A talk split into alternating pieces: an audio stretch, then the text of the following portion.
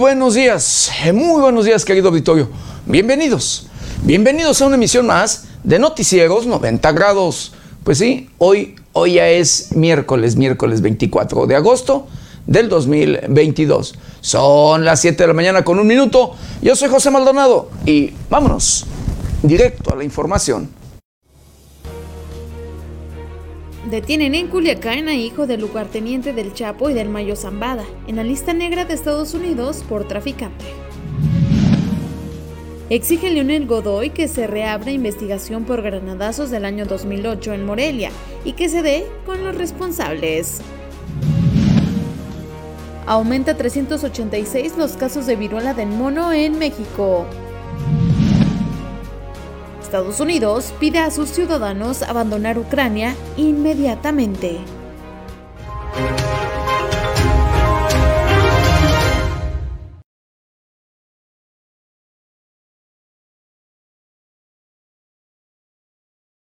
Bienvenidos, bienvenidos a una emisión más de Noticieros 90 grados. Pues sí, hoy, hoy es miércoles, miércoles ombligo de semana y 24 24 de agosto de este 2022. 24 días de este, el octavo mes de este año difícil, de este año complicado, de este año preocupante. Difícil, complicado y preocupante en todos, pero en todos los temas. Llámesele en temas financieros, en temas sociales, en temas de política, en temas de educación, en temas sanitarios, en temas de salud, con este problema que ha alcanzado el mundo, que ha invadido el planeta. Que estos problemas que han invadido, porque no nada más es un, un solo problema, querido auditorio.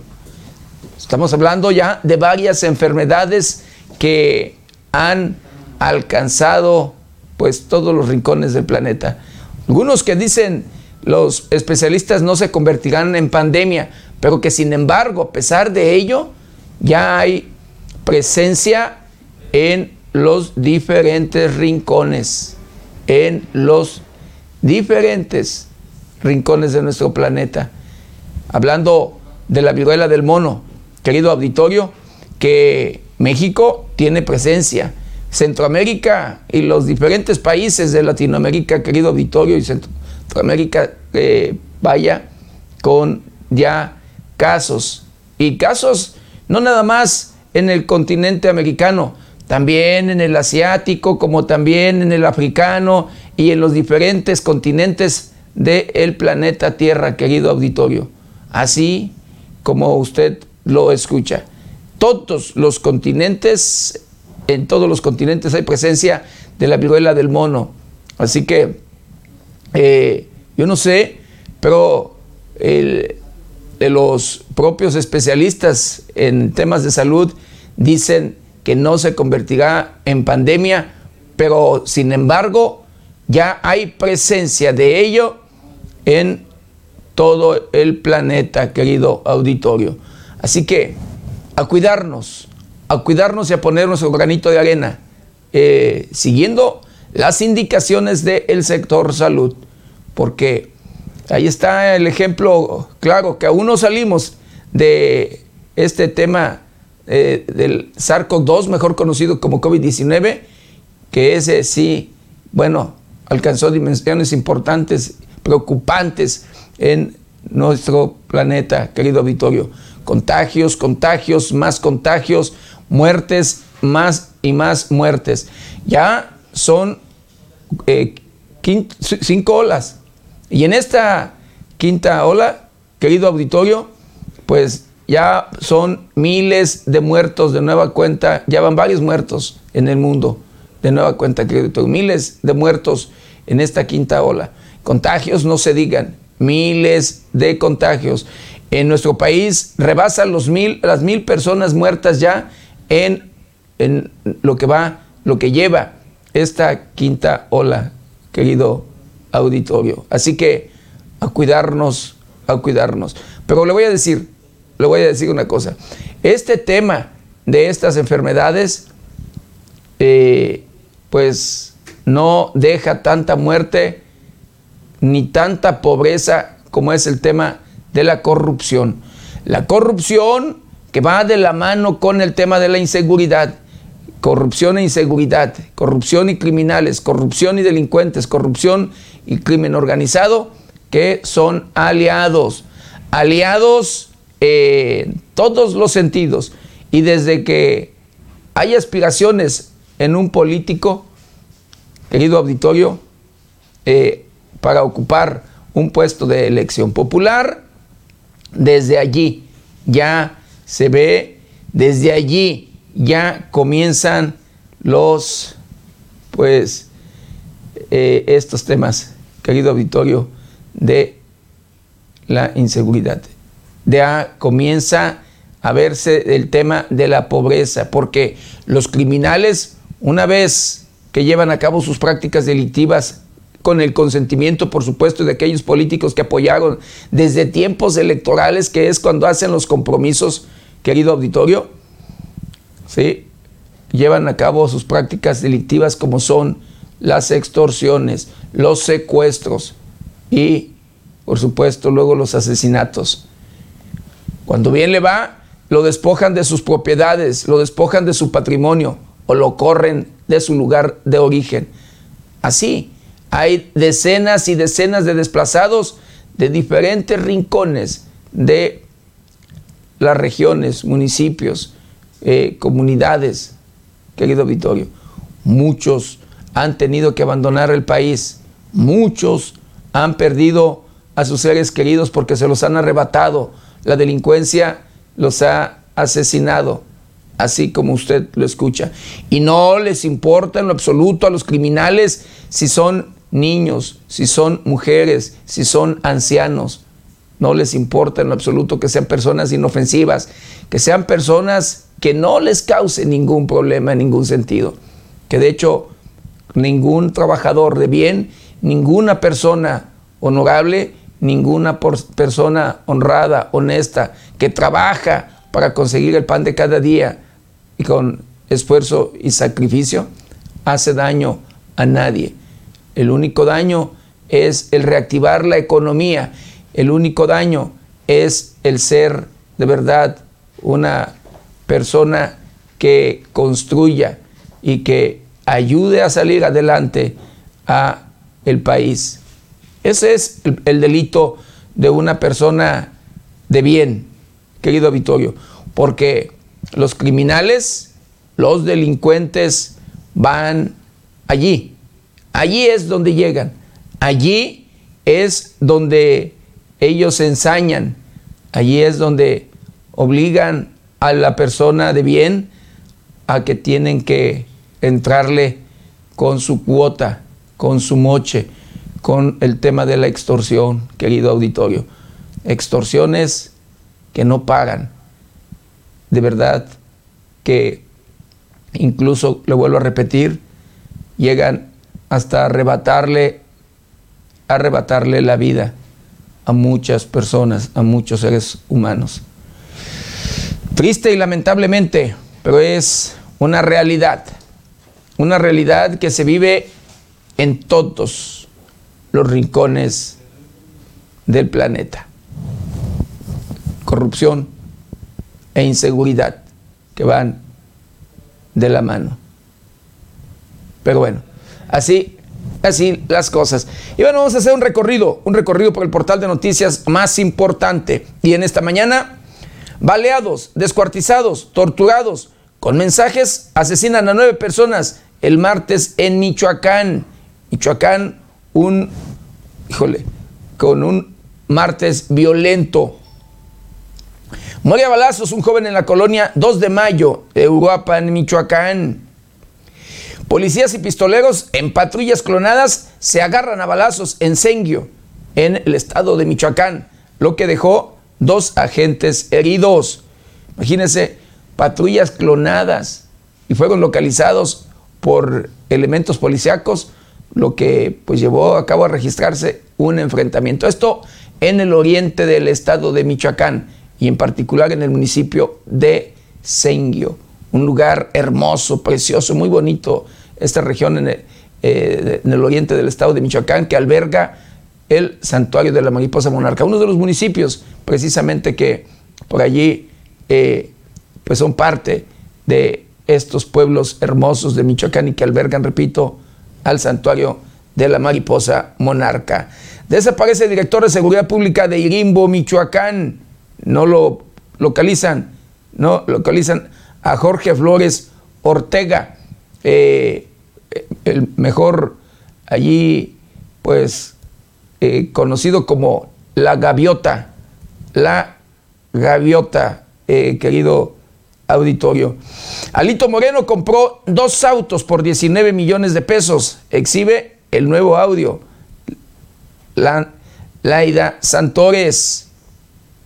Enfrentamiento entre policías de Celaya y civiles armados deja una persona sin vida y tres más heridos. Celaya, el municipio más inseguro y violento de Guanajuato. Una mujer mata martillazos a un perro encadenado y esto sucedió en Querétaro. Crimen organizado recluta niños y adolescentes en Guanajuato. Así lo da a conocer la Secretaría de Seguridad Pública. Imagínense nada más. Es una práctica muy común del crimen organizado. No les importa en lo absoluto de quién se trate, al daño que hagan a los niños, ni a nadie. Híjole, triste, pero bueno, pero es una realidad. Ejecutan de tres balazos a un sujeto en Jacona, Michoacán. Violencia y más violencia, violencia y más violencia. Michoacán, Guanajuato, Guerrero, Jalisco, Colima, eh, eh, Sinaloa, eh, Tamaulipas, bueno, todo el país, incluyendo el estado que era ejemplo, que era modelo en tema de seguridad, y me refiero a Yucatán, querido auditorio. En Yucatán también ya hay violencia, ya los ha alcanzado la delincuencia, lamentablemente. Así las cosas. Pues estas, estas y otras noticias las encuentran en el portal de noticias 90grados.com.mx. ¿Y ahora qué le parece? Lo invito a que me acompañe a ver juntos un día como hoy.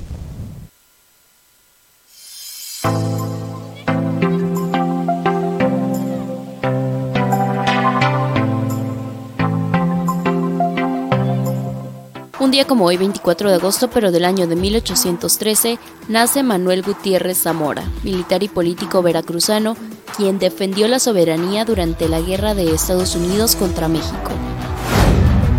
En 1821 se forman los Tratados de Córdoba, con los que se acuerda la independencia de México. Bartolomé de las Casas nació el 24 de agosto de 1474 y falleció en el año 1566 fue un religioso español defensor de los derechos de los indígenas en los inicios de la colonización de América. Tuvo una formación autodidáctica orientada hacia la tecnología, la filosofía y el derecho. Pasó a las Indias 10 años después de su descubrimiento, en 1502. En la española Santo Domingo se ordenó como sacerdote en 1512. Fue el primero que lo hizo en la época y un año después marchó como capellán en la expedición que conquistó Cuba.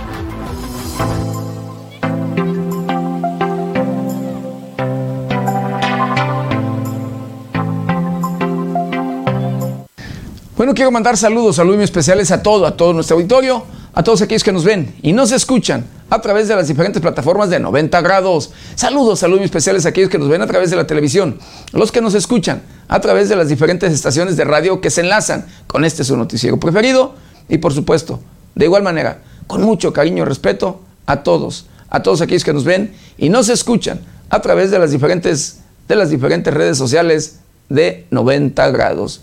Un saludo muy especial a usted, a usted querido auditorio que día a día nos acompaña, a usted querido auditorio que en estos momentos está escuchándonos, viéndonos y escuchándonos a través de las diferentes plataformas de 90 grados.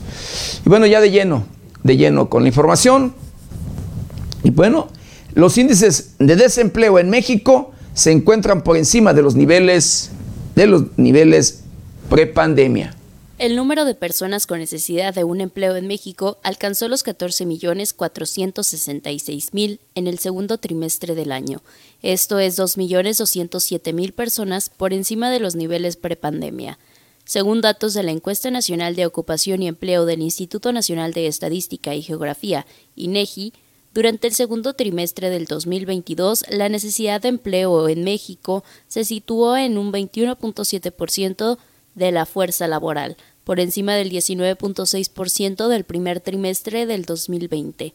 Las personas que actualmente no tienen empleo ni esperanzas de encontrar uno y que se definen como población disponible para trabajar son el grupo que más influía en el aumento de las necesidades de trabajo en el país, la cual pasó de 5.679.000 personas antes de la pandemia a 7.459.000 actualmente la coordinadora del Comercio Exterior y Mercado Laboral del Instituto Mexicano para la Competitividad, declaró que la pandemia dejó una marca en la brecha laboral, en mayor medida en las personas desesperanzadas, pero que están disponibles para trabajar y luego entre los subocupados.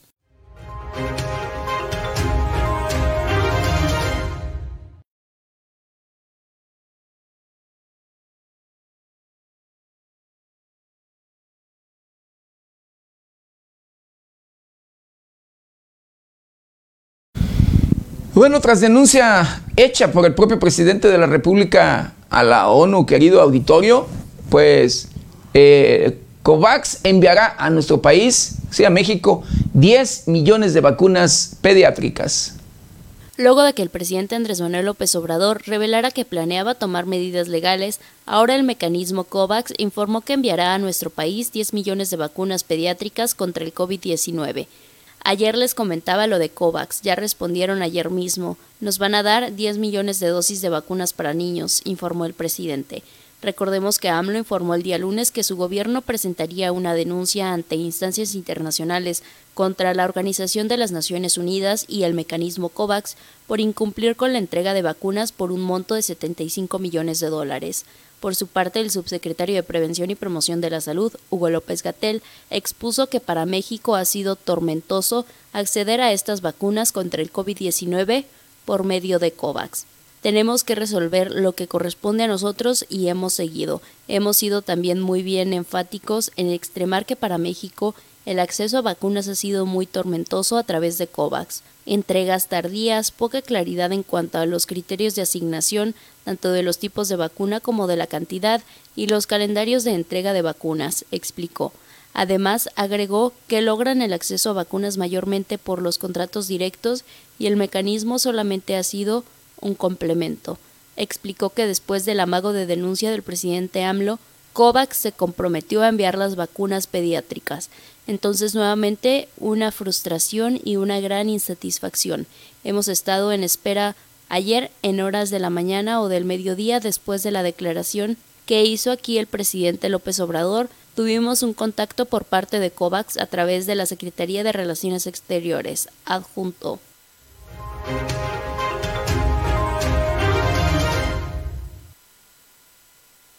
Bueno, y hablando del desabasto que hay de medicamentos en el país, que ha ido Victoria en los diferentes hospitales, que los derechohabientes de las diferentes instituciones de salud, querido auditorio, pues constantemente luego se quejan. La falta de medicamentos.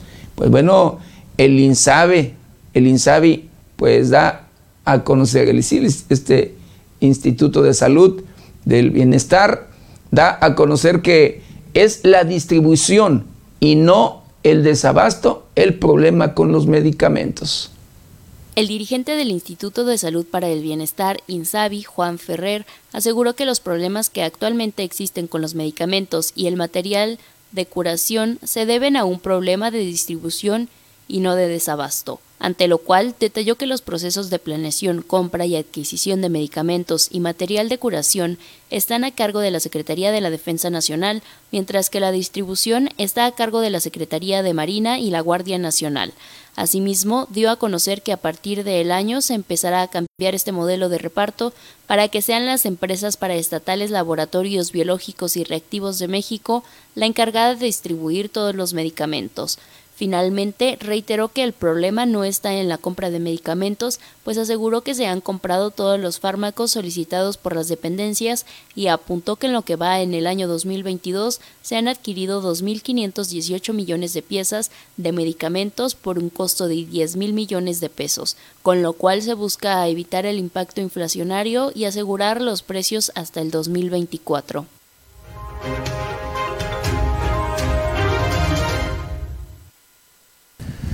Y en otro tema, trabajadores de ambulancias, escuche usted, de trabajadores de ambulancias particulares se manifiestan, esto en la Ciudad de México. Trabajadores de ambulancias particulares en la Ciudad de México se manifestaron el martes y exigieron que les faciliten los trámites de registro y verificación que solicitan las autoridades capitalinas. Los operadores de las unidades de emergencia interrumpieron la circulación la tarde de lunes bloqueando el eje 1 poniente Avenida Guerrero al cruce con calle Mina en la colonia Guerrero. Declararon estar en contra del operativo dirigido hacia ambulancias pirata o patito. Alfredo Labardía, uno de los asistentes a la marcha y quien dijo ser paramédico, señaló que él tendría el concepto de ambulancia patito cuando no tienen el equipo necesario. Sin embargo, en todas las empresas en las que estamos aquí cumplimos más de lo que se pide de la norma. Del mismo modo, aseguraron que son aproximadamente 30 empresas de las que se verán afectadas con estas nuevas medidas, en las que se les pide contar con un permiso.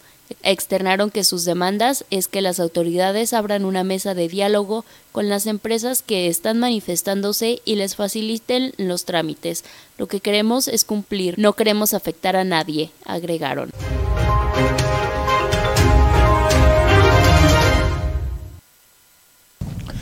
Y hablando de este problema de salud, querido auditorio, de este problema sanitario de la viruela del mono, viruela símica, eh, en México, escuche usted, aumentan ya a 386 los casos registrados.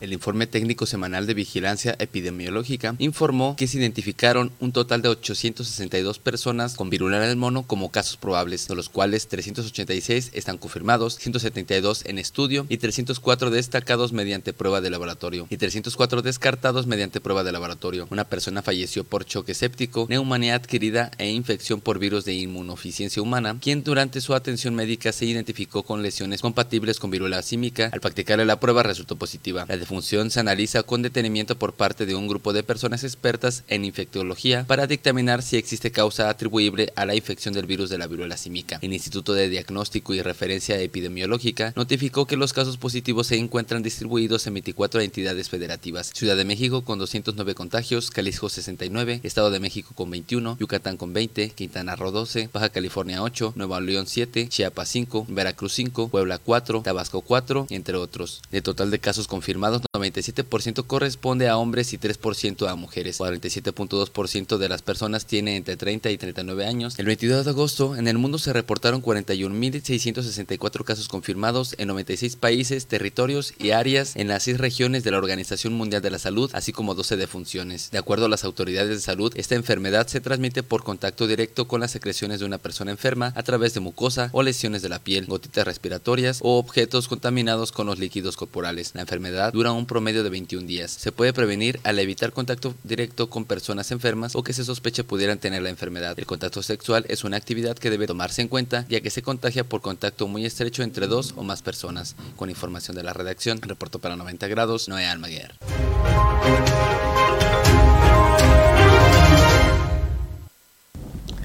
Y esta enfermedad eh, de la viruela símica, querido auditorio, de viruela del mono, no respeta edades, no respeta jerarquías, al igual que otras enfermedades. En Estados Unidos, pues reporta, sí, los Estados Unidos reportan el primer caso de viruela del mono, pero en un menor de edad.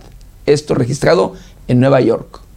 El Departamento de Salud del Estado de Nueva York en Estados Unidos informó sobre el primer contagio de la viruela del mono en un menor de edad en esa entidad. El departamento señaló que el menor vive en el estado de Nueva York, pero no es originario de esa ciudad. Ya que es un menor de edad, la confidencialidad del paciente prohíbe que el departamento divulgue su información como sexo, edad, ni de dónde es originario el menor de edad. Recordemos que anteriormente en Estados Unidos otros dos niños fueron diagnosticados con la viruela del mono según los Centros para el Control y la Prevención de Enfermedades. Con información de la redacción reportó para 90 grados Noé Almaguer.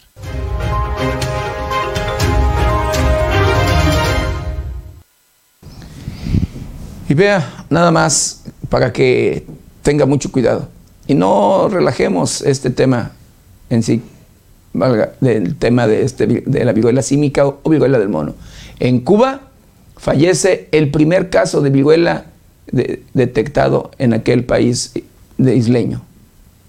El pasado 20 de agosto, autoridades cubanas informaron sobre el diagnóstico, el primer caso de viruela símica en Cuba, que se trataba de un paciente masculino de nacionalidad italiana de 50 años de edad que arribó al país en calidad de turista el día 15 de agosto del presente año. Por medio de un comunicado, informaron que el paciente evolucionó rápidamente hacia la gravedad, encontrándose en estado crítico inestable desde el día 18 de agosto, falleciendo en la tarde del día 21. El informe de la necropsia realizada en el Instituto de Medicina Legal arrojó como causa de muerte una sepsis por bronconeumonía a germen no precisado y daño múltiple de órganos. Asimismo, mediante los estudios realizados desde un primer momento para buscar posibles causas asociadas que puedan haber condicionado su gravedad, se descartaron otras patologías de etiología infecciosa, como resultado de las acciones de control de foco previstas en el protocolo aprobado para la prevención de esta enfermedad en el país. Se mantienen aislados los contactos del mismo hasta el momento asintomáticos.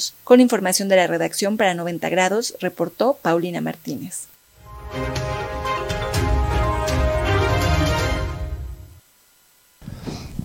Y bueno, hablando del tema del Instituto Nacional Electoral, que le quieren recortar, que le quieren bajar, que lo quieren desaparecer y no sé qué tantos temas usted ha escuchado seguramente.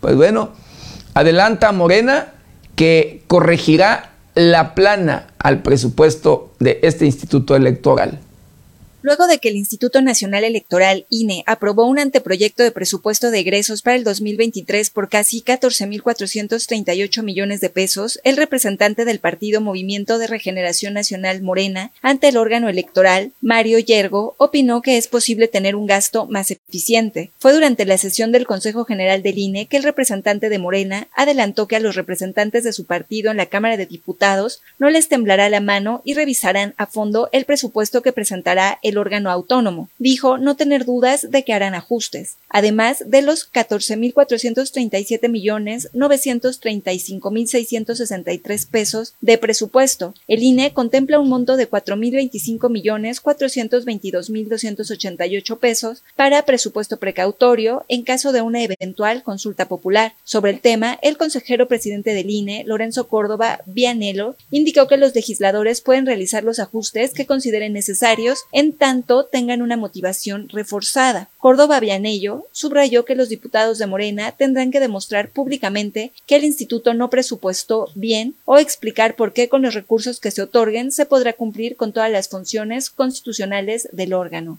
Con información de la redacción para 90 grados, reportó Paulina Martínez.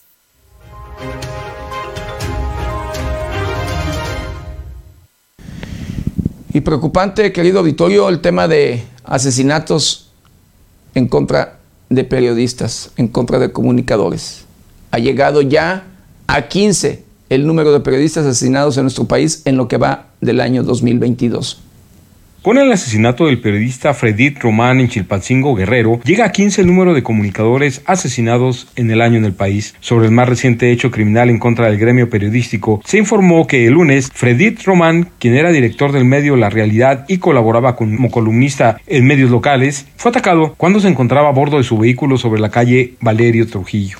Con ese, son 15 los periodistas asesinados, de acuerdo con el siguiente orden cronológico. El 10 de enero, José Luis Gamboa es ultimado en el puerto de Veracruz. El 17 de enero, Margarito Martínez, fotoperiodista, es asesinado en Tijuana, Baja California. El 23 de enero, Lourdes Maldonado fue ultimada en Tijuana, Baja California. El 31 de enero, Roberto Toledo de Monitor Michoacán es asesinado en Zitácuaro, Michoacán. El 10 de febrero, Ever López fue atacado a balazos en Juchitán, Oaxaca. El 24 de febrero, Jorge Camero ultimado en Empalme, Sonora. El 4 de marzo, Juan Carlos Muñiz es asesinado en Fresnillo, Zacatecas. El 15 de marzo, Armando Linares de Monitor Michoacán es asesinado en Zitácuaro, Michoacán. El 5 de mayo, Luis Enrique Ramírez fue desaparecido y encontrado sin vida en Culiacán, Sinaloa. El 9 de mayo, Yesenia Molinedo y Sheila Joana García Olvera, ambas del portal El Veraz, fueron asesinadas en Cozolacaque, Veracruz. El 29 de junio, Antonio de la Cruz fue atacado fuera de su casa en Ciudad Victoria, Tamaulipas. También fue asesinada su hija. El 2 de agosto, Ernesto Méndez es asesinado en San Luis de la Paz, Guanajuato. El 16 de agosto, Juan Arjón López es hallado sin vida en Sonora. Y el 22 de agosto, Fredir Román es asesinado en Chilpancingo, Guerrero, informó 90 grados.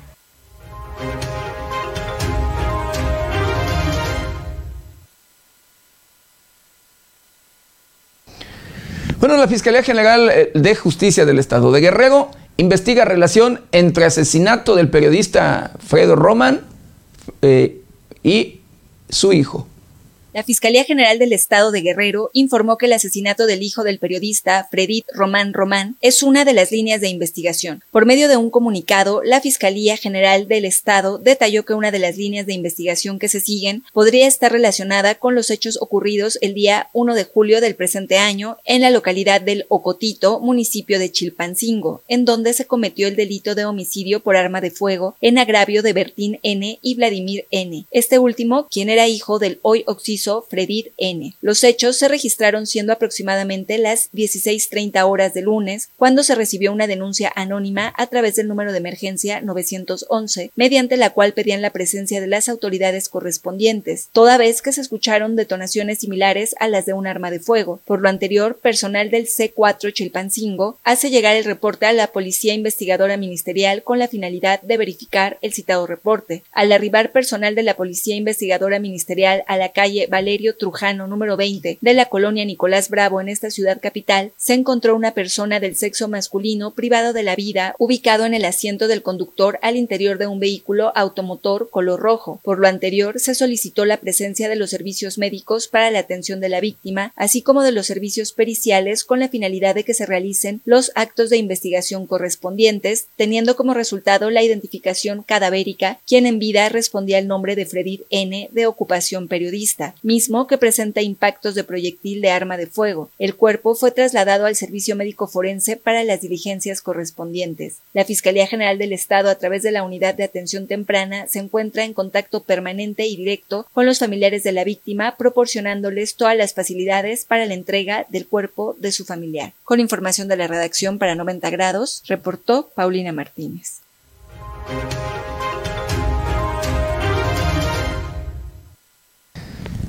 Bueno, y el hijo de, de, Luis Donaldo Colosio, querido Vitorio, sí me refiero a Luis Donaldo Colosio eh, Riojas, pues este, luego de que ha sido promovido, de que se ha promovido allí su imagen a nivel eh, redes sociales y demás en nuestro país, pues dice que no quiere contender para la presidencia en el próximo 2024. Luis Donaldo Colosio Riojas sorprendió al revelar que no quiere contender por la presidencia en las próximas elecciones del 2024. Aseguró que esa no es su idea.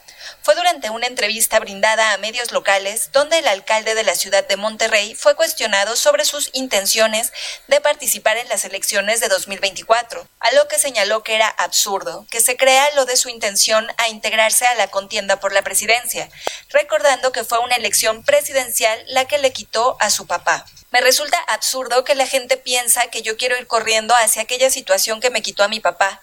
No va por ahí. Yo reconozco lo que eso le hizo a mi papá y a mi familia, y es algo a lo que le tengo mucho respeto. No es mi meta, es un gran encargo, un gran trabajo.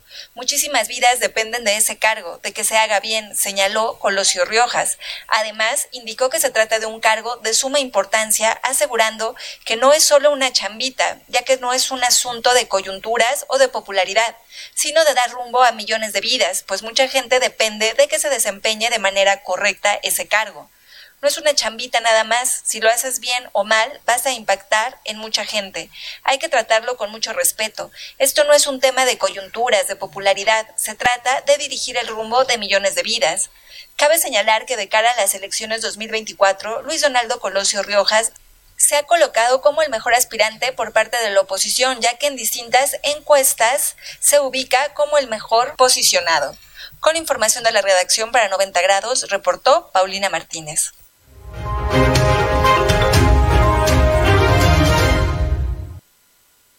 Bueno, y en Sinaloa, en Culiacán, Sinaloa, detienen al hijo del lugarteniente del Chapo y el Mayo Zambada. Esto en lista negra de Estados Unidos por traficante. Eirbar Josué Tapia Salazar, hijo de José Guadalupe Tapia Quintero, traficante de la lista negra de Estados Unidos, fue detenido en un operativo de la Secretaría de Marina en la ciudad de Culiacán, un golpe a la estructura económica del cártel de Sinaloa. La captura tuvo lugar el lunes en la ciudad de Culiacán, donde personal de la CEMAR desplegó un fuerte operativo que culminó con la detención de Ibar Tapia Salazar. Su padre es José Guadalupe Tapia Quintero, alias el Lupe Tapia, identificado como lugarteniente de Ismael El Mayo Zambada y de Joaquín Echapo Guzmán, líderes máximos del cártel de Sinaloa. Autoridades estadounidenses identifican a Lupe Tapia como traficante de droga de México hacia Arizona y California, desde marihuana y metafetamina hasta cocaína y fentanilo, por lo que fue fichado por el Departamento del Tesoro. El detenido fue trasladado de inmediato a la Ciudad de México para ser puesto a disposición de las autoridades federales informó 90 grados.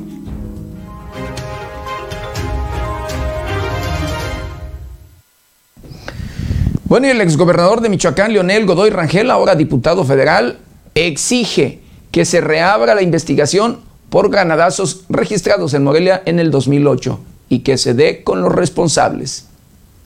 Que ojalá la Fiscalía General de la República reabra este expediente porque no ha prescrito la acción penal. Al reconocer que los gobiernos federal y estatal no han hecho justicia a las 132 personas heridas y 8 fallecidas, según cifras oficiales, en el atentado con granadas a los asistentes al grito de la independencia, el 15 de septiembre de 2008, el diputado federal y exgobernador de Michoacán, Leonel Godoy Rangel, exigió la reapertura del caso por la Fiscalía General de la República para dar con los responsables. En aquella fecha, delincuentes arrojaron dos granadas contra la multitud en el centro histórico de la ciudad de Morelia, la cual conmemoraba un aniversario más del inicio de la independencia. El saldo oficial fue de 132 heridos, mientras que los fallecidos sumaron 8, aunque diversas fuentes indican que la cifra fatal fue de 17. Los artefactos estallaron justo al final de la última arenga del entonces gobernador Leonel Godoy Rangel desde el palco del Palacio de Gobierno. Todavía no se encuentra a los responsables. Espero que el gobernador y otros lo digan, que ojalá la Fiscalía General de la República reabra este expediente porque no ha prescrito la acción penal, dijo Leonel Godoy, hoy diputado federal de Morena. Sin duda se le queda debiendo a las víctimas. Hubo tres detenidos en el gobierno de Calderón, los tres salieron porque se demostró que fueron torturados para que se declaren culpables. Es absolutamente condenable, agregó el político. Este ataque fue el primer atentado contra una multitud inocente del cual se tiene registro en el país.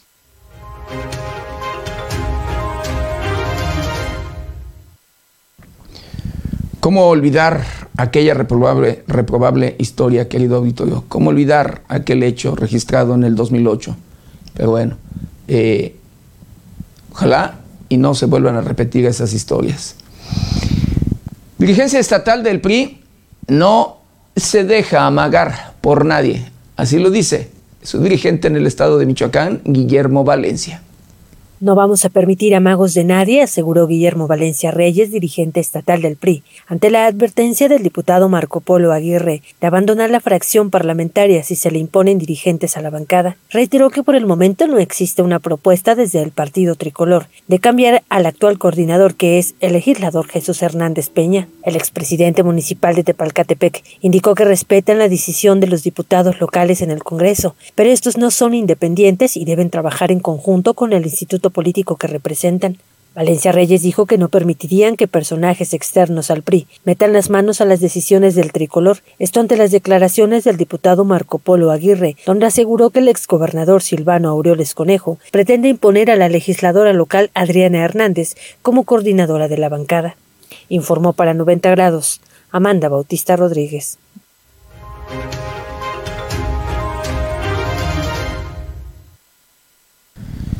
De acuerdo al secretario de Gobierno del Estado de Michoacán, Carlos Torres Piña, pues no hay posibilidad de cuantificar armas entregadas por Alfredo Castillo en la entidad. Pero yo digo que sí la hay. Le recuerdo que entregó 8 mil armas. 8 mil armas de manera eh, cantada, digámoslo así. Y pues probablemente entregaría otras más eh, a escondidas, no sé, pero por lo menos de manera oficial dijo entregar 8 mil armas. El secretario de Gobierno, Carlos Torres Piña, informó que hasta el momento no es posible cuantificar las armas entregadas a presuntos autodefensas por el excomisionado para la Seguridad y Desarrollo Integral de Michoacán, Alfredo Castillo Cervantes, durante el sexenio del expresidente de la República, Enrique Peña Nieto. En entrevista, Torres Piña señaló que no han cotejado las armas entregadas por Castillo y las decomisadas recientemente por el operativo de desarme implementado entre autoridades estatales y federales.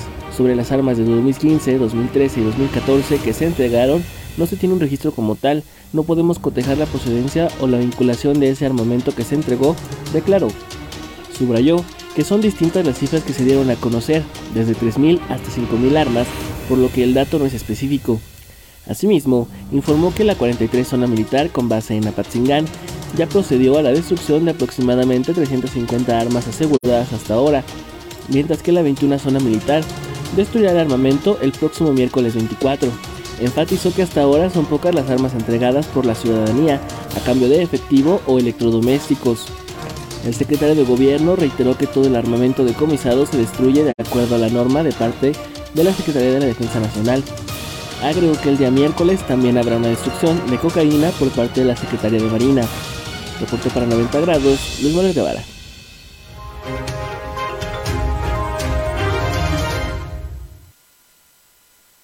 Además, ¿sabe qué?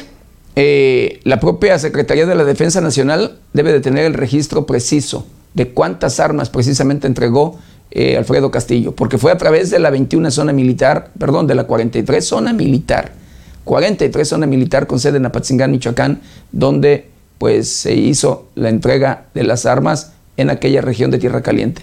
Así que hay registro y se sabe, sí se sabe, queriendo, allí pueden buscar, coordinar con la propia Secretaría de la, de la Defensa Nacional el número preciso de armas entregadas, porque tuvo, y vuelvo a repetir, que haber registro. Registraron a todas las personas y las armas que les entregaban. Eso sí, me acuerdo claro de este tema, que les entregaron incluso un oficio de portación, de portación de arma, así como usted lo escucha, el permiso, haga de cuenta, para poder eh, eh, poseerla y transportarla. Pero bueno, que entregó también armas de manera oficial a la llamada y ahora extinta policía rural. Allí también, que fueron armas que desaparecieron, que se quedó la delincuencia con ellas. Pero bueno, estamos hablando de cuando menos más de 10 mil armas que recordemos dieron a conocer. ¿Cuántas habrá en sí? Solo eh, se hayan, habrán entregado en ese entonces. Solo la Secretaría de la Defensa Nacional tiene los números precisos y allí es donde se puede, pues, puede saber el número con claridad. Por lo mientras, allá en la región de Tierra Caliente, en Apatzingán, Michoacán, pues sin riesgos por este traslado de los 154 eh, pues ya detenidos de, pueblos unidos, integrantes de, de, pues, de esta organización armada. Así lo da a conocer el secretario de Gobierno, Carlos Torres Piña. Tras el traslado de 154 presuntos integrantes de Pueblos Unidos al centro penitenciario de Apatzingán, el secretario de Gobierno de Michoacán, Carlos Torres Piña, consideró que no hay riesgo de reacciones violentas por parte de grupos armados en la demarcación debido a la cobertura interinstitucional. A decir del funcionario estatal, hace una semana arribaron al Estado 500 elementos de la Secretaría de la Defensa Nacional para resguardar la zona ante posibles reacciones de Pueblos Unidos. Agregó que la vigilancia en el cerezo de Apatzingán está garantizada, además de ser uno de los centros penitenciarios de menor ocupación, aproximadamente un 20%, mientras que con la llegada de los 154, la ocupación se reporta cercana al 45%. Es de los cerezos más bajos y aquí Alto Impacto y Mil Cumbres en la ciudad de Morelia ya están arriba del 100%, por eso no podíamos dejarlos aquí, dijo. Cabe señalar que el centro penitenciario de Apatzingán está ubicado a espaldas del cuartel regional de la Guardia Civil, además del acompañamiento de la Secretaría de Seguridad Pública para el traslado realizado el pasado lunes. Reportó para 90 grados Luis Manuel Guevara.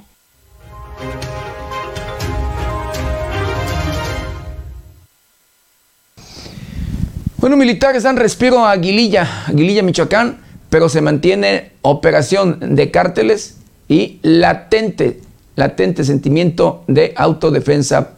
Eh, así lo da a conocer el párroco de aquel lugar.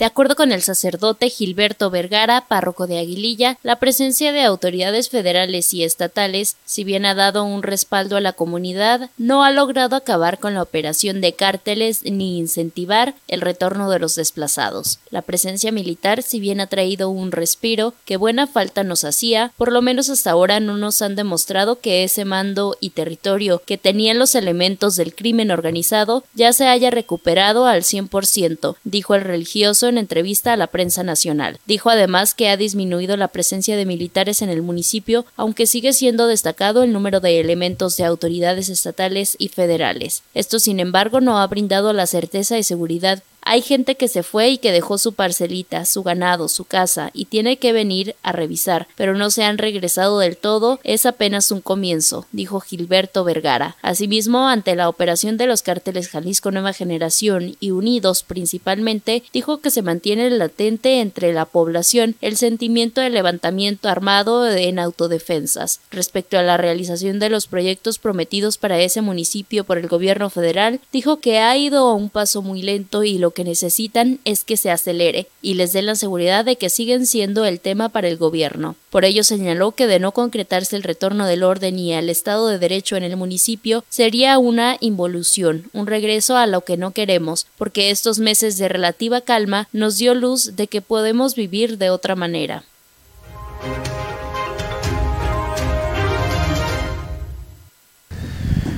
Bueno, y el cártel de la familia michoacana amenaza a Tuzantla y Tiquicheo en el estado de Michoacán, su operador, el Chaparrito, ¿sí? se revela y causa fuerza, causa, causa ahí, eh, causa furia de Johnny Hurtado el pez. Un desencuentro entre la fracción de la familia michoacana que lideran los hermanos Johnny El Pez y José Alfredo Hurtado Olascuaga El Fresa y una de sus células en los municipios de Tequicheo y Tuzantla movilizó por una parte a decenas de sicarios de varias camionetas para cazar a su operador El Chaparro y sus hombres, por otra a efectivos del ejército en lo que podría anteceder una ola de violencia. De acuerdo con informes de la región, el sujeto identificado como el Chaparro era jefe de plaza para la familia michoacana en Tuzantla y Tiquicheo, teniendo su base de operaciones en la comunidad Ceibas de Trujillo, en los límites del Triángulo de la Droga que conforman Michoacán, Estado de México y Guerrero. Según una versión, el Chaparro recibió la orden de cobrar piso a todos los comercios, casas y por cabeza de ganado, pero él se negó, por lo que fue convocado a una reunión por Johnny Hurtado el Pez, pero no asistió. La víspera del viernes, un convoy de camionetas irrumpió en la comunidad de Ceibas de Trujillo buscando al Chaparro, pero este huyó a la serranía con 50 de sus pistoleros. La madrugada del martes se reportó la presencia de soldados del ejército en Tuzantla y Tiquicheo, mientras algunos pobladores agradecieron el apoyo para dar seguridad a los municipios. Otros acusaron que estaban coludidos con el pez, informó 90 grados.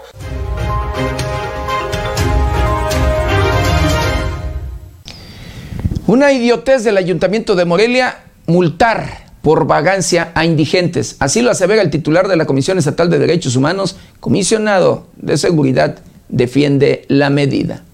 El titular de la Comisión Estatal de Derechos Humanos, Marco Antonio Tinoco Álvarez, calificó como un idiotez del gobierno que encabeza el alcalde Alfonso Martínez Alcázar el infraccionar a personas en situación de calle luego de que se diera a conocer una multa de 13 mil pesos a un hombre en indigencia y con problemas mentales, medida que fue defendida por el comisionado municipal de seguridad Alejandro González Cusi. Me parece un idiotez, esa es la realidad. Precisamente la Suprema Corte y tribunales federales ya resolvieron que no puede ser materia de delito este tipo de cosas, tampoco puede ser infracción administrativa y por lo tanto no existe la posibilidad de que se infraccione con dinero o con trabajo a la comunidad a estas personas por su simple hecho, porque también no sabemos si son personas con discapacidad, si están privados de inteligencia o alguna otra cosa, dijo el ombudsman estatal. A pesar de que esto es violatorio al reglamento de orden y justicia cívica municipal de Morelia y su artículo 11 referente a la imposibilidad de infraccionar personas perturbadas de sus facultades mentales, el comisionado de seguridad Alejandro González Cusi defendió la medida. El tema de la vagancia es una falta administrativa, no de ahora lo que se entregan son boletas o advertencias, recordarán que las policías no multan ni ponen el monto, dijo el comisionado, pese a que el papel que el denunciante mostró tenía concepto de la multa, nombre de la agente y monto de la multa, todo de mano de la misma persona. Con información de la redacción, informó para 90 grados Alejandro Frausto.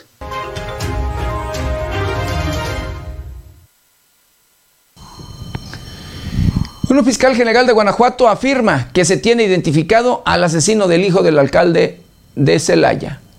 El fiscal de Guanajuato, Carlos Amarripa, confesó que se tiene identificado plenamente al autor material del asesinato de Guillermo, hijo del alcalde Javier Mendoza. Mencionó, tenemos de manera certera quién accionó el alma en contra de Guillermo. Afirmó que pertenece a un grupo delincuencial que opera en Celaya, Guanajuato. Explicó que derivado de la ubicación se logró la desarticulación de una célula delictiva dedicada al secuestro. Dijo que se logró la liberación de una mujer quien había sido privada de su libertad y que también fue víctima de violación sexual. Una vez que se pudo localizar e identificar, estaba acompañado de varios de sus cómplices que forman una célula criminal que tenían privada de su libertad a una menor de edad que también se duele de un ataque sexual. Agregó que el proceso de investigación continúa para definir su situación legal de los detenidos por el delito de privación de la libertad y homicidio, informó 90 grados.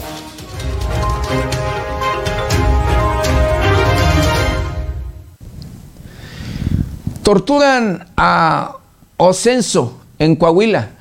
Ocesno en Coahuila y policía no lo evita. Profepa ya investiga.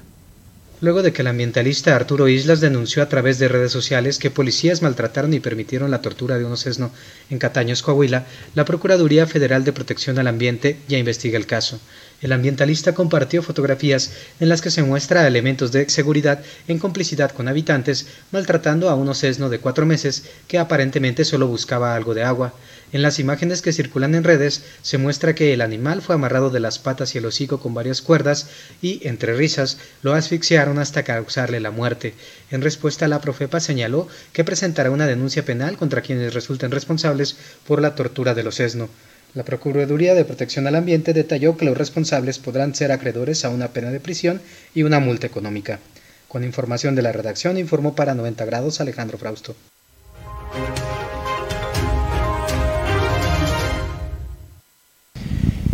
Y recordará el tema de esta joven de Bani, querido auditorio, asesinada en Nuevo León y localizada eh, en un hotel o por un hotel, querido auditorio.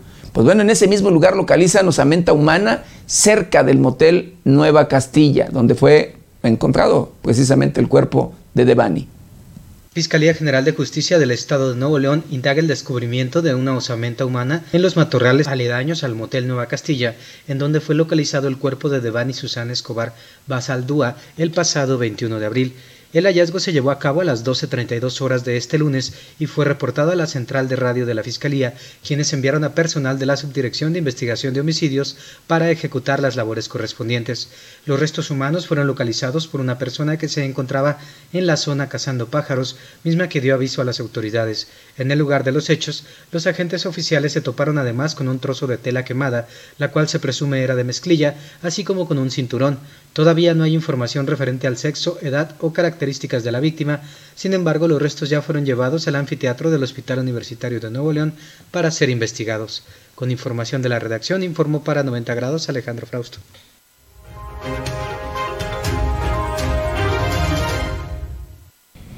Y en San Luis Potosí, escuche usted y ponga atención, un médico da por muerta a una niña, es velada la misma, viva, pero eh, muere camino a trayecto al, camino al hospital. Un insólito caso sucedió en el estado de San Luis Potosí cuando una niña de 3 años fue declarada muerta por un médico, pero horas después, durante su velorio, los familiares descubrieron que estaba viva. La menor murió de camino al hospital. El sorprendente caso sucedió el pasado 17 de agosto cuando la niña Camila Roxana presentó vómito, fiebre y diarrea repentinos, síntomas por los que su madre la llevó al hospital comunitario del municipio de Salinas. Ahí le colocaron toallas mojadas para bajarle la calentura y suministraron supositorios. Además le recetaron suero y 30 cuotas de paracetamol. La madre de la menor, identificada como Mary Jane, explicó que los médicos le dijeron que su hija ya se encontraba bien y se la podían llevar a su casa, pero ahí continuó enferma por lo que decidió llevarla a un consultorio particular donde le indicaron que era mejor llevarla de nuevo a un hospital. Fue llevada a urgencias donde luego de dos horas le informaron que la pequeña había fallecido como resultado de deshidratación severa, diarrea aguda y shock hipovolémico mientras se realizaba el velorio cuando la madre notó que su hija había movido los ojos y que el cristal del féretro estaba empañado como si siguiera respirando. Ante esto, la abuela de nombre Felicitas Martínez destapó la caja y decidió ponerle la luz del celular en la cara, lo que hizo que la menor reaccionara y abriera los ojos, por lo que inmediatamente llamaron a la enfermera de la comunidad, quien confirmó que Camila estaba viva y se pidió una ambulancia. Por tercera ocasión era trasladada al Hospital Comunitario de Salinas, pero en el camino la niña murió víctima de edema cerebral, falla metabólica y deshidratación. Fue el día lunes cuando el fiscal general de San Luis Potosí, José Luis Ruiz Contreras, informó que se está investigando al personal médico, trabajadores de los ayuntamientos de Salinas de Hidalgo y Villas de Ramos, además de trabajadores de la funeraria, para lograr esclarecer la muerte de la niña de tres años. Con información de la redacción, informó para 90 grados Alejandro Prausto.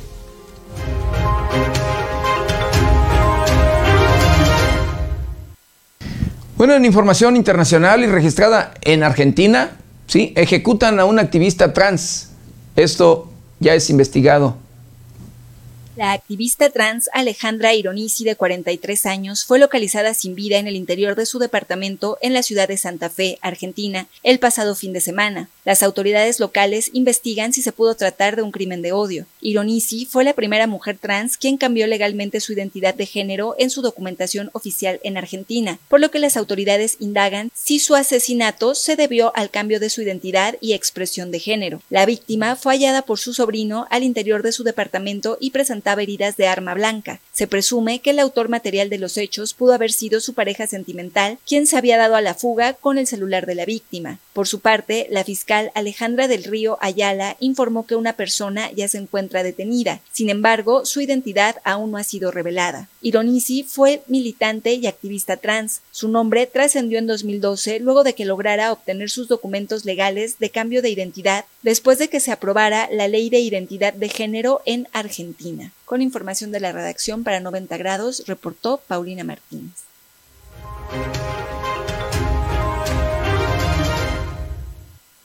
Bueno, mientras tanto en Brasil registran domicilios de empresarios que están a favor de un golpe de Estado. Alexandre Moroas, ministro del Supremo Tribunal Federal de Brasil, dictó una orden de allanamiento en contra de ocho empresarios que compartieron mensajes en los que difundían un golpe de Estado en caso de que en las próximas elecciones presidenciales Luis Ignacio da Silva obtuviera la victoria. Los mensajes considerados antidemocráticos fueron divulgados por un sitio web local. En ellos los empresarios vinculados al candidato y actual presidente de Brasil, Jair Bolsonaro, defienden un golpe de Estado. Las viviendas que serán registradas se encuentran situadas en el estado de Sao Paulo, Río de Janeiro, Río Grande do Sul, Santa Catarina y Caera. Asimismo, se dio a conocer que la Policía Federal investigará si estos mismos empresarios han financiado además actos antidemocráticos, ya que quienes indagaron en los mensajes golpistas encontraron indicios de este hecho. La operación en contra de los aliados de Jair Bolsonaro se hace en el marco de una serie de declaraciones por parte del actual mandatario, en las que pone en duda la transparencia del sistema electrónico de votación de Brasil y quien asegura puede ser objeto de fraudes. Con información de la redacción, reportó para 90 grados Noé Almaguer.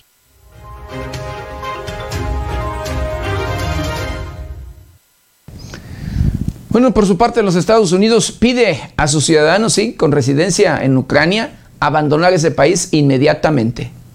La Embajada de Estados Unidos en Kiev lanzó una alerta en la que pide a los ciudadanos estadounidenses que se encuentran actualmente en Ucrania a abandonar el país. Indican que utilizando opciones de transporte terrestre privadas disponibles. El Departamento de Estado indicó que tiene información en que Rusia está intensificando sus esfuerzos para lanzar ataques contra la infraestructura civil y las instalaciones gubernamentales de Ucrania en los próximos días. Los ataques rusos en Ucrania representan una amenaza continua para los civiles y la infraestructura civil, se lee en el comunicado de la Embajada estadounidense. Ante esto, es que solicitan a los ciudadanos estadounidenses a salir de Ucrania, ahora utilizando opciones de transporte terrestre privadas disponibles si es seguro hacerlo. Además, brindaron una serie de información de seguridad adicional como apoyo a los ciudadanos que se encuentran en aquel territorio, en las que destacan las siguientes. Si escucha una explosión fuerte o si se activan las sirenas, busque refugio de inmediato. Si está en una casa o en un edificio, vaya al nivel más bajo de la estructura con la menor cantidad de paredes exteriores, ventanas y aberturas. Cierre todas las puertas y siéntese cerca de una pared interior, lejos de ventanas o aberturas. Y si está al aire libre, busque inmediatamente refugio en una estructura endurecida. Si eso no es posible, acuéstese y cúbrase la cabeza con las manos. Indicaron también que las acciones que se deben de tomar son las siguientes. Conozca la ubicación de su refugio o espacio protegido más cercano. Siga las instrucciones de las autoridades locales y busque refugio de inmediato en caso de disparos de morteros o cohetes. Supervise regularmente las noticias locales e internacionales y los canales de noticias de las redes sociales. Asegúrese de que los documentos de viaje sean válidos y de fácil acceso. Visite la página web de la Embajada de Estados Unidos en Kiev para ver alertas de seguridad para ciudadanos estadounidenses. Con información de la redacción, reportó para 90 grados Noé Almaguer.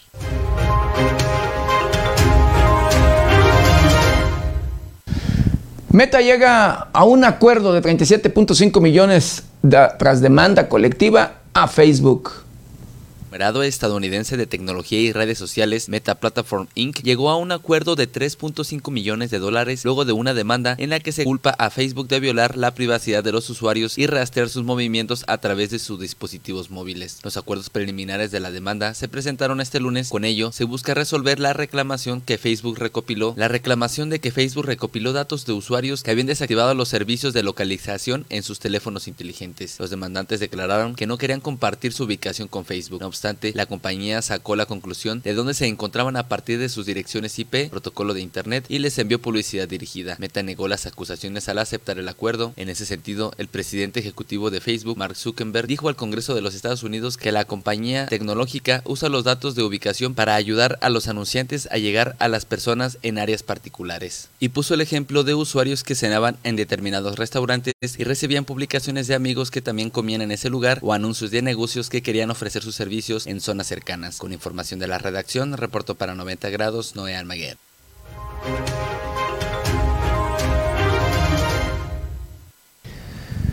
Y bueno, un hombre murió al caer de una altura de 45 metros mientras trabajaba en Zapopan, Jalisco. Un joven de 18 años murió mientras trabajaba en la construcción de un edificio de departamentos en Zapopan, Jalisco, luego de caer de una altura de 45 metros. El incidente ocurrió en la edificación ubicada sobre la avenida Altavista y Altavista Poniente. El reporte del accidente lo recibió la Policía Municipal de la ex Villa Maicera, quienes acudieron al sitio y localizaron el cuerpo del joven de 18 años, solicitando así la asistencia de servicios médicos municipales, quienes al arribar a la zona recibieron el reporte del fallecimiento del joven por parte de una ambulancia que ya se encontraba ahí. Trascendió que el trabajo se encontraba en el doceavo piso y que, aparentemente, el arnés de lo que sostenía sufrió una falla generando la caída. Se espera que las autoridades del Ministerio Público investiguen si la constructora cuenta con el equipo de seguridad adecuado.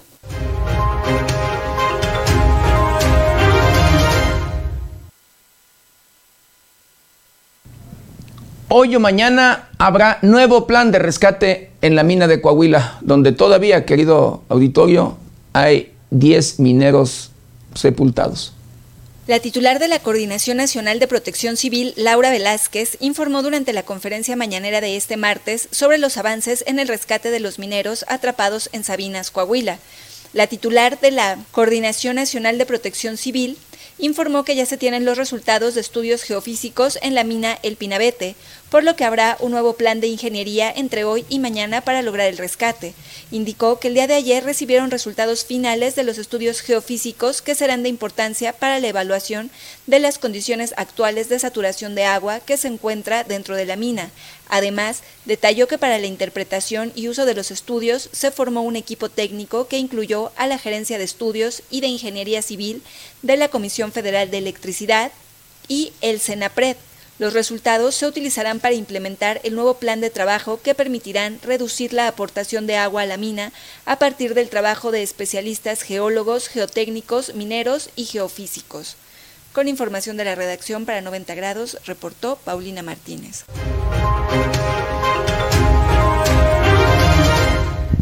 Bueno, en temas agradables, querido Vittorio, el zoológico de Morelia traslada a una tigresa con su pareja junto a su pareja a Culiacán, Sinaloa.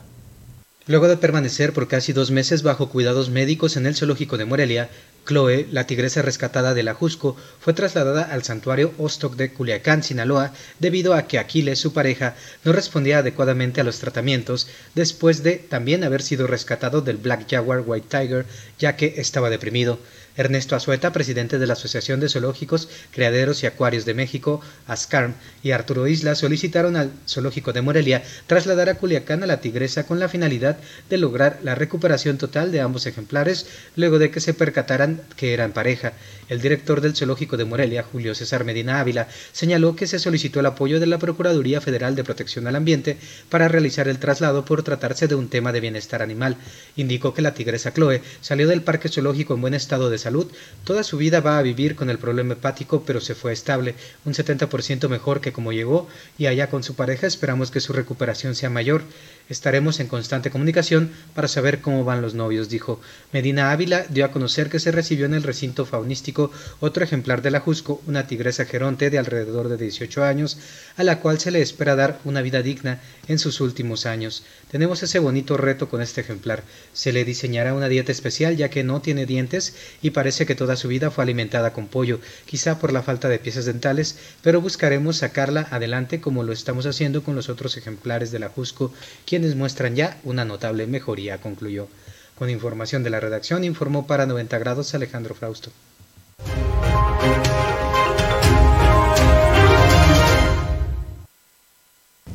Bueno, ahora para que no nos sorprendan los cambios climáticos, acompáñeme a conocer el pronóstico del tiempo para las próximas horas.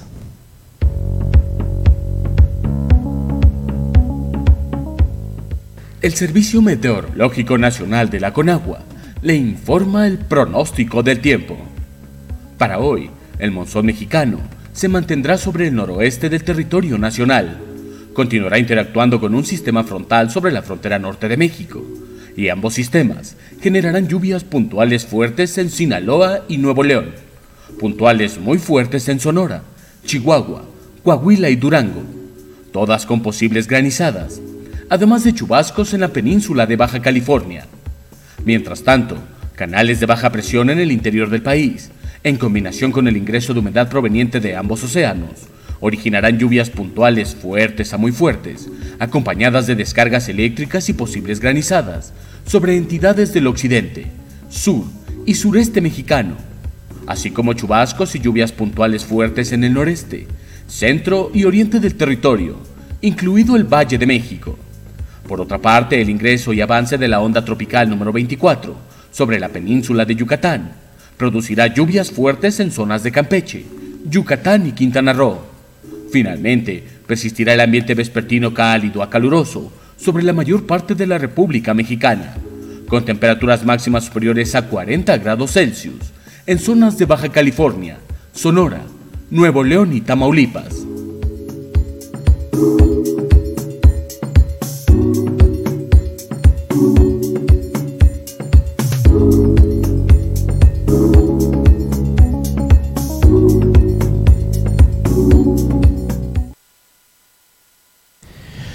Pues hemos llegado, hemos llegado al final de una emisión más de Noticieros 90 grados. No sin antes quiero agradecerle de verdad infinitamente que nos hayan acompañado en este su noticiero preferido.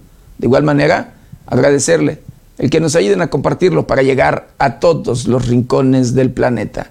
Y por supuesto, agradecerle infinitamente el que nos ayuden, el que nos regalen estrellitas. De verdad, las necesitamos.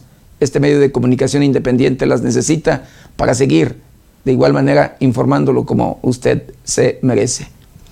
Yo lo espero mañana, mañana ya jueves, de 7 a 8 de la mañana, nuestra querida compañera Berenice Suárez, de 8 a 9 de la noche.